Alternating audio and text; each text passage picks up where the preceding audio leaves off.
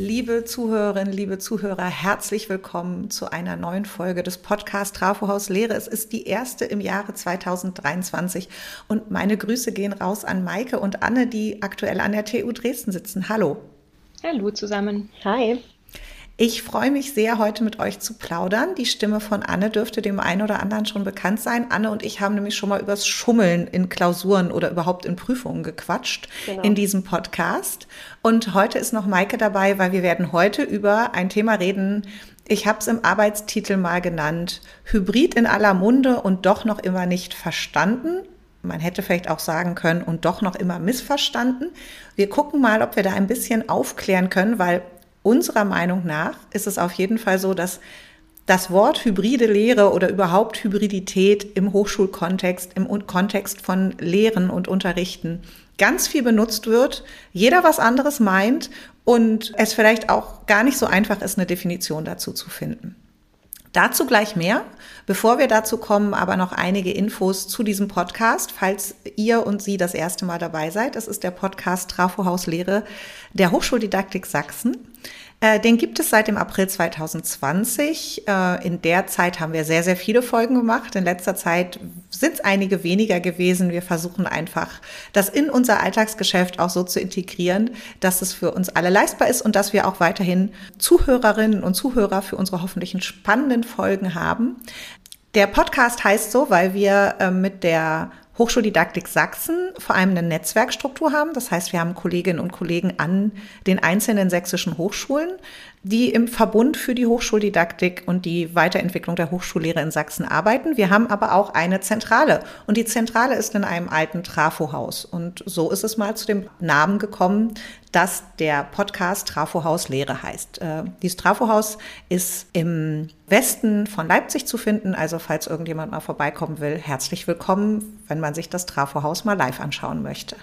Ziele sind einfach ein bisschen plaudern über Lehre in diesem Podcast und vielleicht die eine oder andere Idee reingeben, Sie und euch nochmal mit neuen Impulsen zur Lehre zu versorgen oder auch ähm, darin zu bestätigen, dass was, das, was ihr macht, schon ziemlich cool ist und dass äh, ihr großartige Ideen habt. Wir werden wie immer nicht länger als 30 Minuten plaudern und mein Name ist Claudia Bade, ich bin die wissenschaftliche Leiterin der Hochschuldidaktik Sachsen.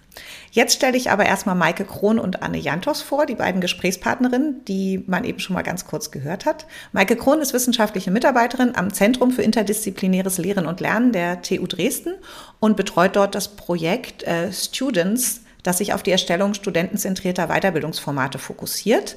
Und äh, Anne Jantos, ebenfalls wissenschaftliche Mitarbeiterin am Zentrum für interdisziplinäres Lehren und Lernen, kurz abgekürzt ZIL, und auch in dem Students-Projekt tätig. Das ist aber nicht das Einzige, was sie macht. Sie ist auch noch in der Wirtschaftsinformatik unterwegs und promoviert dort zum Thema E-Assessment. Ja, ich habe eben schon gesagt, die Folge und über das, was wir gleich reden werden in einigen Minuten, ist das Thema Hybrid und äh, die Begrifflichkeit der hybriden Lehre. Aber bevor wir das machen, möchte ich euch bitten, Maike und Anne, dass ihr euch noch mal kurz vorstellt und unseren Zuhörern ein bisschen berichtet, was für euch gute Hochschullehre ausmacht. Maike, magst du mal beginnen? Ja, sehr gern. Vielen Dank für die einleitenden Worte. Für mich ist die Basis guter Hochschullehre ein äh, offener Austausch zwischen den verschiedenen Ebenen und auch Professionalisierungsgraden. Ich denke, wir ja, können nur dann die Erwartungen der Studierenden einfließen lassen in die Lehre, wenn wir Räume schaffen, in denen diese Erwartungen auch geäußert werden können und andererseits auch die Studierenden diese Räume für sich nutzen und ergreifen, um ihre Wünsche und Vorstellungen von guter Hochschullehre zu kommunizieren. Und auf der anderen Seite sehe ich es auch als notwendig, dass wir und ähm, die Lehrenden ihre Herausforderungen und Schwierigkeiten transparent machen. Zum Beispiel auch beim Umsetzen digitaler Formate, um Verständnis bei den Studierenden ähm, zu erhalten, warum bestimmte Formate vielleicht noch nicht digital oder nicht optimal digital umgesetzt wurden und warum es hier und da noch Schwachstellen gibt. Und ich denke, das ist ähm, ja quasi die Herausforderung dafür, um flexibel auf neue Anforderungen zu reagieren und eine Offenheit auf beiden Seiten zu haben, neue Konzepte auszuprobieren, mutig zu sein. Und ja, deswegen ist dieser Austausch erstmal die Grundlage, äh, das ist auch das, was ich so sehr zu schätzen weiß an unserem Projekt Virtuos bzw. Students, denn hier wird genau das gelebt, dass wir uns über diese verschiedenen Professionalisierungsgrade hinweg austauschen. Wir sind ähm, ja eine, ein großes Team aus äh, Studierenden, aus wissenschaftlich Mitarbeitenden und ähm, ja auch Lehrenden, Professoren und Professorinnen und arbeiten wirklich auf Augenhöhe zusammen.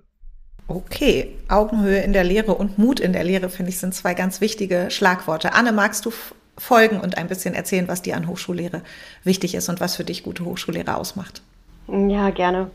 Das gleicht sich relativ viel. Ich würde es nochmal auf den so, so, ein bisschen hoch, hochschulpolitischen, auf die Ebene heben. Für mich wäre gute Hochschullehre, wenn im Alltag die Gelegenheit einfach dazu besteht, dass man sich auf Augenhöhe be begegnet, also zwischen den Lernenden und den Lehrenden und dass man dort auch aktive und innovative Lehrformate ausprobieren kann und damit auch die Vernetzung von Lehre und Forschung besser ausleben kann, dass es nicht unbedingt so getrennt ist und dass wir kompetenzorientiert und studierendenzentriert lehren und eher weggehen von diesem Ich lehre für dich und du lernst, äh, mehr zu wir wachsen gemeinsam und wir arbeiten gemeinsam an unserem Kompetenzaufbau und lernen voneinander gemeinsam mit dem gemeinsamen Ziel, uns fortzuentwickeln. Okay. Jetzt habe ich noch mal eine Nachfrage, wenn du das einschätzen müsstest, dieses ich lehre für dich, du lernst von mir auf einer Skala von 1 bis 10, wie stark ist das noch ausgeprägt? Was würdest du sagen?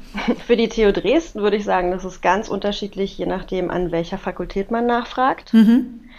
Wir haben gerade beforscht, wie zufrieden die Studierenden mit den verschiedenen Lehrformaten sind mhm. in Bezug darauf, wie die 21st Century Skills ausgebildet sind. Und da kommt raus, bei den ähm, Literaturwissenschaften sieht es ganz gut aus und auch bei politischen und ähm, pädagogischen Fächern scheint es nicht das Problem zu sein. Wenn wir aber eher in die harten Wissenschaften gehen, wie jetzt bei den Elektrotechnikern und Maschinenbauern, da ist es anders. Dort okay. gibt es definitiv Löcher, die von den Studierenden so kommuniziert wurden. Okay. Dann gucken wir uns jetzt mal vielleicht ein Loch genauer an, nämlich das Loch der Hybridität. Das kann ja auch so ein schwarzes Loch vielleicht sein für den einen oder anderen, in das man reinfallen kann. Liebe Anne, ich habe schon gesagt, Hybrid in aller Munde und doch vielleicht immer noch nicht verstanden. Das, so habe ich mal die Folge genannt, als wir die Folge geplant haben. Ihr habt euch mit Virtuos und Students da eine Mammutaufgabe vorgenommen, hybride Lehre und hybrides Lernen zu definieren. Denkt man erstmal, eine Definition kann ja keine Mammutaufgabe sein, das widerspricht sich doch, aber ich habe das Gefühl, das ist eine Mammutaufgabe und vielleicht kannst du uns mal, und jetzt hören Sie meinen Augenzwinkern nicht wirklich, aber es ist natürlich eins da, sagen, wie die Definition denn jetzt ist an der TU Dresden und äh, was ist denn nun hybrides Lehren und hybrides Lernen? Ja, äh, ja super Einstieg, direkt ins, ins Auge geschossen. Wir hatten den Bedarf, Hybrid für uns zu definieren, weil wir viel damit und drumherum arbeiten und festgestellt haben, dass wir in unserem kleinen Projektkontext, also das Projekt ist nicht klein, aber wir sind nur 25 Personen. Und wir haben festgestellt, dass wir 25 gar nicht dasselbe Begriffsverständnis haben. Und das war ja auch okay für den Einstieg. Und wir hatten uns zur Aufgabe gemacht, daran zu arbeiten, dass wir für uns nur in unserem kleinen Rahmen eine gemeinsame Definition finden mhm. und haben festgestellt, das ist gar nicht möglich. Also schon okay. wir 25 kommen nicht zu einem gemeinsamen Verständnis. Und es hat sich auch bei unseren Recherchen herausgestellt, dass im restlichen Hochschulkontext das, der Begriff einfach nicht eindeutig definiert ist. Und wir haben uns deswegen entschieden, von der Definition für hybride Lehre abzuweichen und den Begriff hybride Lehrveranstaltung zu definieren, weil das etwas ist, mit dem wir weiterarbeiten können und dort auch eine fast Einigung im Projekt finden konnten. Und die Definition für hybride Lehrveranstaltung wäre dann, dass das ein Lehrszenario ist, in dem die Lernenden und Lehrenden zeitgleich virtuell und analog zusammen interagieren. Mhm. Wobei der Fokus auf zeitgleich liegt, also wir immer von synchronen Ereignissen sprechen und dass eine Interaktion stattfindet. Kein Broadcast und kein, ähm, kein paralleles Gucken, sondern eine Verschmelzung der Räume durch Kommunikation, durch Nachfrageoptionen und durch ähm, Formate wie Diskussion, Gruppenarbeit und ähnliches. Okay. Jetzt habe ich natürlich schon ganz viele Nachfragen in meinem Hinterkopf, aber bevor ich die stelle, äh, würde ich gerne Maike in die Diskussion inhaltlich mit reinholen. Was magst du noch ergänzen oder vielleicht auch schon einen Blick darauf werfen, was liegen dahinter für Strategien und warum ist euch wichtig, das Ganze auch als einen strategischen Prozess anzugehen? Mhm. Ja, also ähm, grundsätzlich vielleicht nochmal so auch zur Ausgangsposition ähm, war spannend, dass Anne und ich zumindest von Anfang an äh, ein ähnliches oder nahezu identisches Begriffsverständnis hatten von dem Begriff, obwohl wir beide diesen Begriff sehr streng abgegrenzt haben zu anderen ähnlichen äh, Formen. Und das mag vielleicht auch daran liegen, dass wir aus derselben Disziplin kommen. Und wir haben ja dann Interviews mit ähm, ja, den anderen Fachbereichen geführt und sind da erst darauf gestoßen, wie unterschiedlich der Begriff tatsächlich definiert werden kann. Und spannend war dann, dass im, im gesamten Prozess, also durch die Interviews, durch die Fragebögen, durch die Diskussionen, die wir zu dem Begriff geführt haben, ähm, wir die das Begriffsverständnis gelockert haben und ähm, uns auch trotzdem weiter in eine ähnliche Richtung bewegt haben. Und uns aufgefallen ist, dass wir vieles dann auch tatsächlich noch nicht berücksichtigt haben und nicht alle Szenarien durchdacht haben bis äh, zum, zum Schluss. Und das ist auch der Grund, warum wir für uns entschieden haben, eine offene Definition anzustreben, vieles zuzulassen und den Begriff auch weiterhin in der ja, Entwicklung zu lassen im Rahmen des Projektkontextes. Nichtsdestotrotz haben sich eben diese ja insgesamt vier Merkmale herausgestellt. Ähm, Anne hat schon die Synchronität angesprochen, die uns von Anfang an sehr wichtig war, dass es wirklich um das zeitgleiche Stattfinden der analogen und digitalen Anteile geht und ähm, ja nicht, nicht die zeitversetzte asynchrone ähm, Gestaltung. Die Interaktion, die sich ja mehr und mehr im Prozess herauskristallisiert hat, dass es uns wirklich darum geht, dass die Räume verschmelzen, dass ja nicht einfach nur das Konsumieren der Inhalte auf dem einen und dem anderen Weg möglich ist. Der Kontext, ähm, auch das hat Anne schon erwähnt, mhm. dass wir die Begriffe Lehrveranstaltung und Lehre wirklich scharf voneinander abgrenzen und es quasi immer wichtig ist, welcher Begriff auf das Hybrid folgt. Und zu guter Letzt, das war auch etwas, was wir nie so ins Detail bedacht haben, dass es nicht nur um den Ort der Studierenden geht, sondern auch den Ort der Lehrperson. Ähm, das heißt, ein hybrides Setting entsteht auch dann, wenn die Lehrperson, also nur die Lehrperson oder ein zugeschalteter Experte an einem anderen Ort sitzt und alle Studierenden an dem gleichen Ort. Ja. Das war für uns auch quasi eine neue Erkenntnis oder eine Entwicklung im Prozess. Okay, ich sehe gerade schon Grafiken vor meinem inneren Auge und so wie ich die TU Dresden und Virtuos kenne, kommen da mit Sicherheit demnächst auch welche, die dann hoffentlich Open Source mäßig zur Verfügung gestellt werden, weil das finde ich ist ganz spannend, wie ihr gerade diese vier Eckpunkte äh, herausgearbeitet habt. Und in einem Audioformat weiß ich, ist das immer gar nicht so einfach, aber bei mir habt ihr auf jeden Fall äh, es hinbekommen, dass ich gerade äh, Bilder vor meinem inneren Auge entwickelt haben zu eurem Begriff für die hybride Lehrveranstaltung. Das ist ja schon ein ganz wichtiger Punkt, den ihr her gerade herausgearbeitet habt. Ich würde gerne noch mal einen Schritt zurückgehen. Es antwortet von euch, wer dazu meint, antworten zu möchten oder dazu Ideen hat. Anne, du hast ganz zu Beginn gesagt, man konnte sich nicht auf einen gemeinsamen Begriff einigen. Das war mhm. schon unter den 25 schwierig wenn man dann in die Diskussion an einer großen Universität geht, kann ich mir vorstellen, hast du ja auch gesagt, wurde es noch komplizierter. Aber warum konntet ihr das nicht? Kannst du was sagen ja. zu deinen Empf ich weiß nicht, ob du's, ob ihr Evidenzen habt, ob ihr Belege habt, aber auch gerne, was ist euer Bauchgefühl, Anne und Maike? Warum hat das nicht funktioniert? Und Nachfrage, die ich gleich anschließen möchte, hat das eventuell auch was Gutes? Ja, beides. Also wir haben im sowohl im Nachforschen als auch im, im Bohren in dem Thema festgestellt, dass unter Personen, die pädagogisch ähm, ausgebildet sind, Didakten, Pädagogen, ähm, Lehrämtler, mhm. dass diese den, die engere Begriffsbezeichnung von Hybrid, die wir jetzt auch vorgestellt haben, also dass es sich um zeitgleiche ähm, Lehrszenarien handelt, dass die das mittragen, mhm. weil sie im Vorfeld schon verschiedene Sachen miteinander abgegrenzt haben. Und Lehrende, die aus anderen Disziplinen kommen, die aber keinen didaktischen Hintergrund haben, benutzen hybride Lehre gerne als eine Art Synonym zu Blended Learning, also mhm. als E-Learning, also ein, sehr breites Begriffsverständnis ja. und alles zählt dazu, was irgendwie eine Art von Mischform ist, mhm. aber auch als gesamtes Konzept über ein halbes Jahr hinweg. Wie Blended Learning funktioniert, wurde als Hybrid bezeichnet und dort wurde auch sehr fest dran gehalten.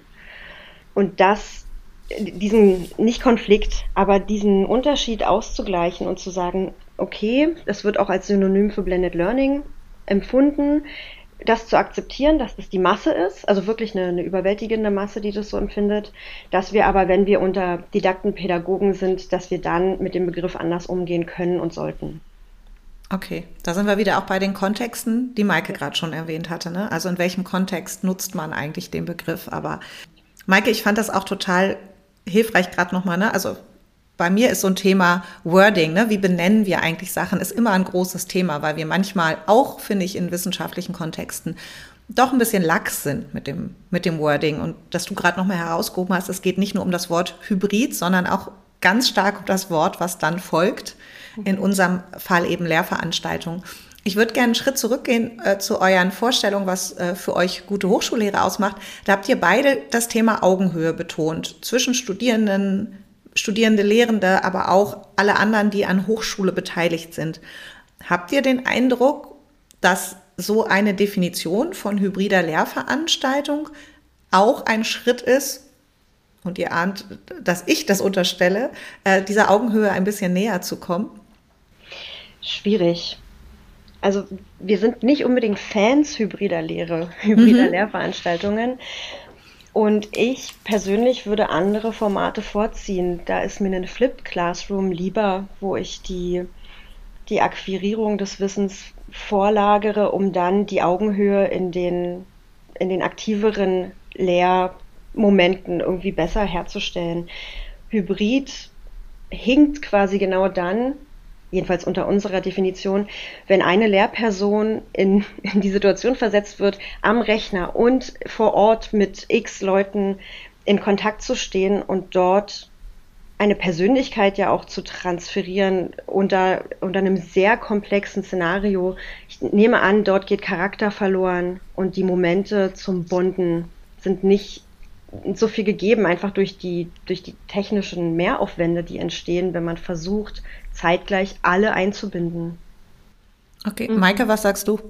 Ich würde mich grundsätzlich anschließen. Ich glaube aber, wo ja eine Zusammenarbeit auf Augenhöhe dann wieder entstehen kann, ist, wenn man sich gemeinsam diesen Herausforderungen und Problemen stellt. Und äh, wir hatten auch in der Vergangenheit ähm, einige hybride Veranstaltungen, die mehr oder weniger erfolgreich ähm, abgelaufen sind. Und äh, hier war es wichtig, ähm, ja, quasi alle abzuholen, die ähm, ja, Erwartungen, die, die Schwierigkeiten zu kommunizieren, transparent zu machen, ähm, woran es jetzt haperte und daraus Schlüsse zu ziehen und es gemeinsam in Zukunft besser zu gestalten. Und da haben sich bei uns auch die Studierenden eingebracht und ähm, haben auch viel Verständnis dafür gezeigt, dass es nicht von Anfang an alles flüssig und reibungslos abläuft. Stimmt. Und äh, wir haben auch die die Herausforderung als eher eine Art Chance gesehen, dass man hier das Students as Partners noch ein bisschen besser leben kann, indem man als lehrende Person kommuniziert. Ich habe hier technische Engpässe. Eine Person muss sich freiwillig erklären, um hier den Chat mit mhm. zu beobachten. Und dafür gibt es ein Ownership und ähm, so Verantwortlichkeiten verteilen hebt ja auch eine Lernsituation an. Okay, das wäre nämlich meine Nachfrage gewesen, weil gerade in dem Augenblick, wo ich als Lehrender auch nicht mehr das, was du, Anne, gerade nochmal aufgemacht hast, die Szenario aufmache von ich stehe hier und ich muss das alles können und alles bedienen, mhm. sondern die Studierenden da auch mit in die Verpflichtung nehme, dass hybride Lehre für alle gewinnbringend gestaltet werden kann oder eine hybride Lehrveranstaltung, um es korrekt zu sagen das ist ja auch eine Chance, Studierende mehr zu partizipieren oder partizipieren mhm. zu lassen in, in der Lehre. Und äh, ich glaube, dass das auch eine große Herausforderung ist. Jedenfalls ist das in beiden Podcasts, die wir schon zu studentischer Partizipation und Student as Partners äh, gemacht haben, thematisiert worden, dass auch die Studierenden mit diesem Rollenwechsel durchaus zu kämpfen und zu arbeiten haben. Das ist eben auch auf Studierendenseite nichts, was von heute auf morgen passiert. Okay. Aber ich muss natürlich nochmal nachhaken, weil du hast äh, Anne in so einem Nebensatz gerade fallen lassen, wir zwei sind gar keine Fans von hybrider Lehre. Da will ich jetzt aber zu der Aussage auch nochmal ein bisschen mehr wissen. Und da du für euch beide gesprochen hast, könnt ihr natürlich auch gerne beide dazu antworten. Ich kann ja mal kurz den Start machen. Wir haben, wie gesagt, beim Rumforschen und beim Eruieren der Vor- und Nachteile festgestellt, dass das nicht was ist, was wir unbedingt auf Teufel komm raus haben wollen würden. Und dass, wenn wir ein anderes Szenario wählen können, weil die Umstände es anbieten, wir uns für andere entscheiden würden, weil wir dort äh, uns wohler fühlen und weil, weil sich die Möglichkeiten jetzt nach, nach der Pandemie besser ergeben. Und haben uns auch generell die Frage gestellt, ist Hybrid jetzt eine, eine Sache der Zeit? Jetzt gerade? Ist das mhm. jetzt gerade relevant? Und, oder bleibt es? Ist das ein langfristiges Thema? Je nachdem, wie man es definiert, ist die Antwort auch verschieden. Aber wir haben analysiert, dass die Rückmeldung von den Lehrenden vor allem ist, es ist nicht zu schaffen, es überfordert und es führt in der Regel zu, zu einer Verschlechterung der Lehrqualität. Ja, da würde ich mich absolut anschließen. Dadurch, dass wir Didaktikerinnen sind, sehen wir einfach den Vorteil daran, ähm, Veranstaltungen rein in Präsenz oder digital abzuhalten und ähm, sehen einfach wirklich die Herausforderungen in dieser Mischform, tatsächlich allen gerecht zu werden, alle einzubeziehen und das auch in Rückspiegelung mit den Studierenden, die da ähm, ja ähnliche Herausforderungen haben und sich auch wünschen, dass sich für eine Form entschieden wird. Zumindest aus unserer Erfahrung heraus. Wir befinden uns ja auch da noch in der weiteren Beforschung. Und ähm, das ist ähnlich auch in anderen ähm, ja, Szenarien, die wir erforschen, zum Beispiel bei Virtual Reality. Das ist ja auch ja, eine, eine Technik, sage ich mal, ähm, die das Hybride abbilden kann. Aber auch da fragen wir uns, ist der didaktische Mehrwert gegeben? Haben wir tatsächlich ähm, dadurch bessere Lernresultate am Ende, wenn wir uns ewig lang an der Technik verzetteln? Und das ist bei den hybriden Szenarien eben auch der Fall. Wir brauchen am Anfang unsere fünf bis zehn Minuten, um tatsächlich alle abzuholen, alle einzufangen. Da geht so viel Zeit verloren, wertvolle Zeit, äh, die wir anderweitig nutzen könnten. Und ähm, das ist einfach unser großer Kritikpunkt an der hybriden äh, Umsetzung. Okay, aber ihr habt auch beide gerade schon angesprochen, es geht weiter. Vielen Dank aber, dass ihr das nochmal ein bisschen erläutert habt. Ich finde, es ist wichtig das auch äh, auszuführen. Äh, ihr beide schon gesagt, es geht weiter, ihr beschäftigt euch weiter damit. Äh, das bleibt ja jetzt auch nicht stehen. Denn, das dürfte auch schon deutlich geworden sein, dass ihr euch damit beschäftigt in diesem Projekt Students, ist vor allem auch ähm, dem geschuldet, dass das im Rahmen des Projektes Virtuos passiert. Virtuos ist ein Projekt äh, gefördert von der Stiftung Innovation in der Hochschullehre. Das ist das Einzelprojekt äh, in der großen Förderlinie zur digitalen Hochschulbildung der Stiftung an der TU Dresden. Könnt ihr zu Virtuos noch mal was sagen und auch sozusagen, was da jetzt so die nächsten Steps sind, was diese hybride Lehre angeht? Womit werdet ihr euch in Zukunft bis Projektende noch beschäftigen? Sehr gerne, da würde ich mal äh, einsteigen. Ja, also Virtuos steht für virtuelles Lehren und Lernen an der TU Dresden im Open Source Kontext und wir erproben in dem Kontext eben neue Lehrformate, digitale, schrägstrich hybride Lehrformate und das über verschiedene Disziplinen hinweg. Also involviert sind ähm, das Maschinenwesen, die Medizin, Sprachwissenschaften und Wirtschaftswissenschaften und Ziel war ursprünglich, dass alles in einer hybriden Strategie für die TU Dresden mündet. Und im Rahmen ähm, ja, dieser ganzen Entwicklungen, die bisher schon äh, stattgefunden haben, haben wir uns immer mehr davon distanziert, diese Strategie tatsächlich auch hybrid zu nennen, mhm. weil uns aufgefallen ist, dass nicht alle Entwicklungen in den einzelnen Teilprojekten tatsächlich als hybrid bezeichnet werden können, gemäß unserer Definition. Das war auch ein, eine spannende Erkenntnis, denn ähm, teils sind Teilprojekte auch, tragen das Wort Hybrid in ihrem Namen. Wir haben allerdings analysiert, dass es ähm, streng genommen tatsächlich keine hybride Form ist, ähm, wenn wir sie so fassen, wie wir sie jetzt fassen wollen. Mhm. Was an sich ja auch gar kein Problem ist, denn es geht uns ja nicht darum, dass wir auf diesen Begriff rumreiten, sondern es geht uns darum, dass wir Formate erforschen, erproben, die tatsächlich einen, einen Mehrwert bringen in der Lehre. Und da geht es bei uns eben zum Beispiel auch ähm, um Telepräsenzroboter, um Virtual Reality, um Chatbots. Ähm, all das äh, sind diese innovativen Lehrformate, von denen wir hier sprechen. Ja, und vielleicht noch zu unserem Teilprojekt. In unserem Teilprojekt geht es eben vor allem darum, dass wir die Studierendenperspektive hier einfließen lassen. Deswegen nennt sich das Teilprojekt auch Students. Okay. Maike, noch eine Ergänzung? Hat Anne noch irgendwas Wichtiges vergessen? ich glaube, du meinst andersrum. Anne hat ja. was vergessen. Genau, Gerne. Entschuldigung. Also wir haben Ich möchte unsere, unsere Studierenden nochmal herausheben. Wir haben fünf studentische und wissenschaftliche Mitarbeiterinnen, alles äh, Ladies und eine ähm, Schülerpraktikantin von der Unischule, die ist auch gerade mit im, bei uns im Raum. Und äh, von diesen jungen Menschen lernen wir viel und wir nehmen deren Impulse mit, seien es KI-produzierte Texte, neue ähm, Social-Media-Formen, neue Erkenntnisse und äh, Themen, die uns einfach in unserem Alltag nicht so nicht so krass vorne im Kopf liegen, bringen die immer wieder mit in unsere Team-Meetings und können deswegen unseren Prozess auch immer wieder sehr schön iterativ gestalten, weil dadurch, dass wir uns auf Augenhöhe begegnen, gibt es keine Scheu, auch unsere Arbeitsweise und unsere Inhalte zu kritisieren und ähm, hier gemeinsam zur besten Lösung zu finden, die auch dann irgendwie zeitgemäß ist. Und dafür bin ich echt dankbar für deren Perspektiven. Okay. Jetzt bin ich eine einerseits ganz neugierige Podcasterin und sage, wie bitte, da ist eine Schülerpraktikantin mit im Raum und die ist nicht mit in dem Podcast. Wie kann das denn sein? Das ist also auf unserer To-Do-Liste für demnächst, dass wir vielleicht so ja, irgendwann, solange das Projekt Virtuos auch noch läuft, noch mal eine Podcast-Folge machen und die studentischen Mitarbeiterinnen und auch die Schüler Innen und Schüler, die mitarbeiten von der Universitätsschule der TU Dresden, mal mit in den Podcast reinhören und ihre Meinung dazu hören. Das fände ich super spannend.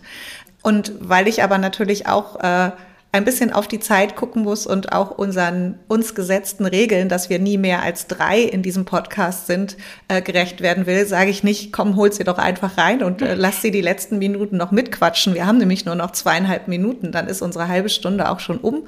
Und deswegen würde ich gerne äh, obwohl es, glaube ich, noch super viele Fragen gibt, die ich mit euch beiden bequatschen könnte oder auch mit der Schülerpraktikantin, die da noch dabei ist, äh, müssen wir abschließen. Und ich komme zu unserer Abschlussfrage für heute. Mal gucken, ob wir sie das ganze Jahr 2023 als Abschlussfrage behalten. Aber zu diesem Podcast, wo es viel auch um ja, das Narrativ und die richtigen Worte, die man so benutzt, äh, ging, äh, passt das ganz gut. Die Abschlussfrage wäre nämlich, welches Wort sollte in Hochschulen häufiger verwendet werden und welches Wort sollte viel seltener verwandt werden?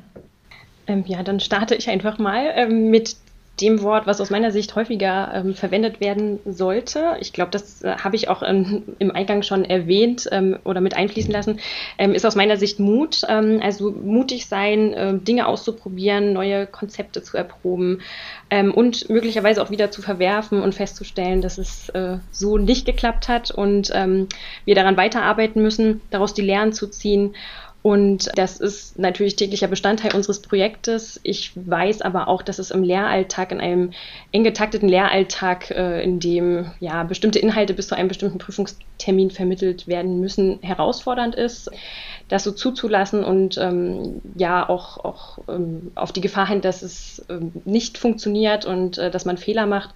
Aber trotzdem würde ich mir wünschen, dass wir im Kleinen mutiger sind. Okay. Ähm, Genau, möchtest du erst ja. das Wort nennen? Ich äh, würde mir wünschen, dass wir mehr von Befähigung sprechen. Im Sinne von, wir schaffen Gelegenheiten und wir schaffen Räume, um Gelegenheiten wahrzunehmen, zeitliche und aber auch physische Räume für Studierende und für Lehrende. Im Sinne von, es gibt die Gelegenheit, wir müssen sie nur ergreifen und dass wir weniger weggehen von, wir beschulen und belehren alle und mhm. äh, dann, dann haben wir Lernen geschafft, sondern dass es eher um Befähigung geht. Und unser gemeinsames Wort, das wir gerne weniger hören wollen würden, wäre Hybrid. Okay.